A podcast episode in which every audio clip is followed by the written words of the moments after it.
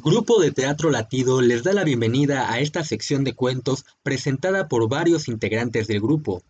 Sigan y compartan la transmisión de hashtag Ventana Cultural y que sigan pasando un excelente Día del Niño. Hola, mi nombre es Alan Mendoza. Y yo, Arlet Cabrera. Y les presentamos Hansel y Gretel de los hermanos Grimm. Había una vez un leñador y su esposa que vivían en el bosque en una humilde cabaña con sus dos hijos, Hansel y Gretel. Trabajaban mucho para darles de comer, pero nunca ganaban lo suficiente. Un día, viendo que ya no eran capaces de alimentarlos y que los niños pasaban mucha hambre, el matrimonio se sentó a la mesa y amargamente tuvo que tomar una decisión. No podemos hacer otra cosa. Los dejaremos en el bosque con la esperanza de que alguien de buen corazón y mejor situación que nosotros pueda hacerse cargo de ellos. Los niños, que no podían dormir del hambre que tenían, oyeron toda la conversación y comenzaron a llorar en cuanto supieron el final que les esperaba.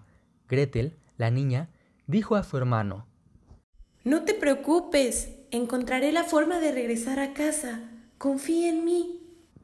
Así que al día siguiente fueron los cuatro al bosque. Los niños se quedaron dormidos junto a una hoguera y no tardaron en quedarse dormidos. Cuando despertaron, no había rastro de sus padres y el pequeño Hansel empezó a llorar. No llores, Hansel. He ido dejando trocitos de pan a lo largo de todo el camino. Solo tenemos que esperar a que la luna salga y podremos ver el camino que nos llevará a casa. Pero la luna salió y no había rastro de los trozos de pan. Se los habían comido las palomas. Así que los niños anduvieron perdidos por el bosque hasta que estuvieron exhaustos y no pudieron dar un paso más del hambre que tenían. Justo entonces se encontraron con una casa de ensueño, hecha de pan y cubierta de bizcocho y cuyas ventanas eran de azúcar. Tenían tanta hambre que enseguida se lanzaron a comer sobre ella. De repente, se abrió la puerta de la casa y salió de ella una vieja que parecía amable. Hola niños, ¿qué hacen aquí? ¿Acaso tienen hambre? Los pobres niños asintieron con la cabeza. Vengan adentro, les prepararé algo de comer. La vieja les dio de comer y les ofreció una cama en la que dormir, pero pese a su bondad, había algo raro en ella. Por la mañana temprano, cogió a Hansel y lo encerró en el establo, mientras el pobre no dejaba de gritar.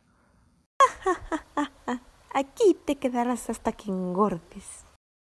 Con muy malos modos, despertó a su hermana y le dijo que fuese por agua para preparar algo de comer, pues su hermano debía engordar cuanto antes para poder comérselo.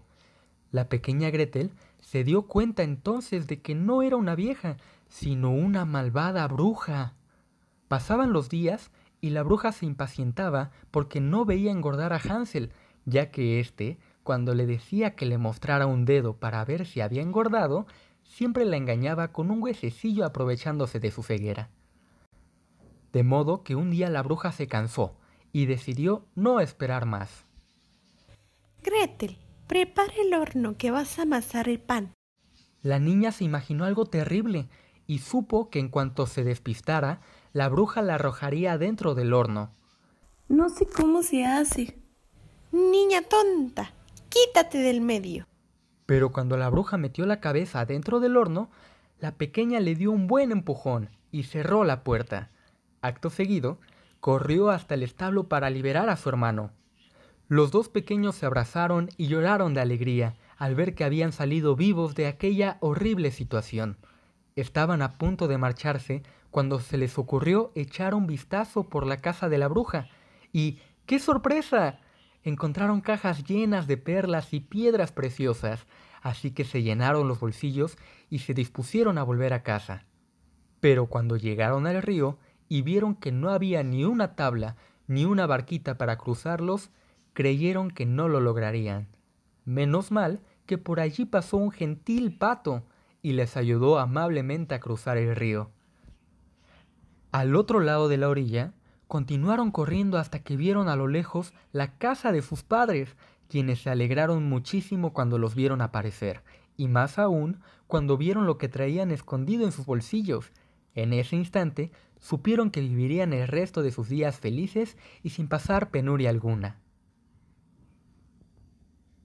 No se olviden de seguir con la transmisión de hashtag Ventana Cultural.